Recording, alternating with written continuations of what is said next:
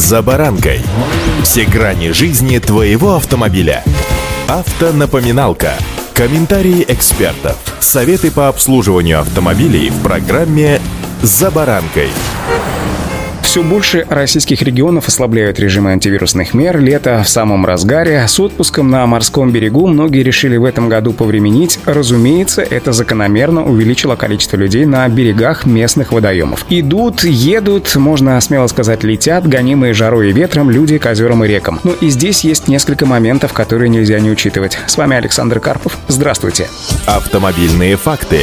Отдых на природе всегда был одним из самых популярных. Большинство отдыхающих добираются добираются до места досуга на личных автомобилях. При этом лишь часть водителей задумываются о правильной парковке транспортного средства. Большинство отдыхающих подъезжают вплотную к пляжам и водоемам. Но, согласно статье 65 Водного кодекса нашей страны, часть береговой линии относится к водоохранной зоне и находится под охраной, поэтому по ней нельзя разъезжать на машинах и уж тем более парковаться. Территория, которая располагается рядом с водным объектом, обладает особым режимом хозяйственной деятельности и охраняется государством. Эта территория относится к водоохранной, поэтому для нее характерны следующие задачи. Первое – это защита экологии окружающей среды. Я думаю, здесь новинкой для вас ничего не является. Предотвращение загрязнения и истощения водных ресурсов. В Федеральном законе 244 указаны нормативы, по которым определяется расположение береговой линии, а в статье 65 Водного кодекса указаны водные объекты, обладающие специальной охранной зоной. К ним относятся река, ручей, озеро, водохранилище, морская акватория и канал. В состав водоохранных объектов входит вода и прибрежные защитные полосы, расположенные вдоль берегов. Размер этих зон зависит от расположения объекта объекта. Автомобильные факты.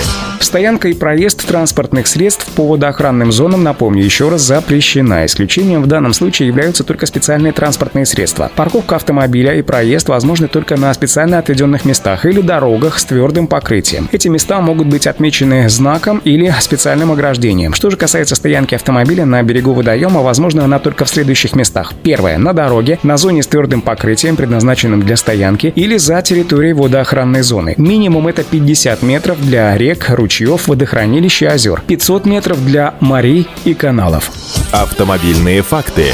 Запланировав отдых на берегу реки, рекомендую предварительно узнать, а относится та или иная территория к водоохранным участкам. Для этого следует обратиться в государственный кадастр недвижимости. И если, конечно, для вас все это сложно, можно зайти на сайт Росреестра в разделе «Карты» посмотреть практически любой уголок нашей с вами страны с подробным описанием. И помните расхожее выражение «незнание закона от ответственности не освобождает». А теперь о ней. От 3,5 до 4 тысяч рублей грозит штраф для физических лиц, от 8 до 12 для должностных, от 200 до 400 200 для юридических. В летнее время, когда количество желающих отдохнуть или помыть свою машину возле водоема возрастает, береговая территория, сами понимаете, часто патрулируется. Искренне надеюсь, что мои слова как минимум заставят вас задуматься. Удачи! За баранкой.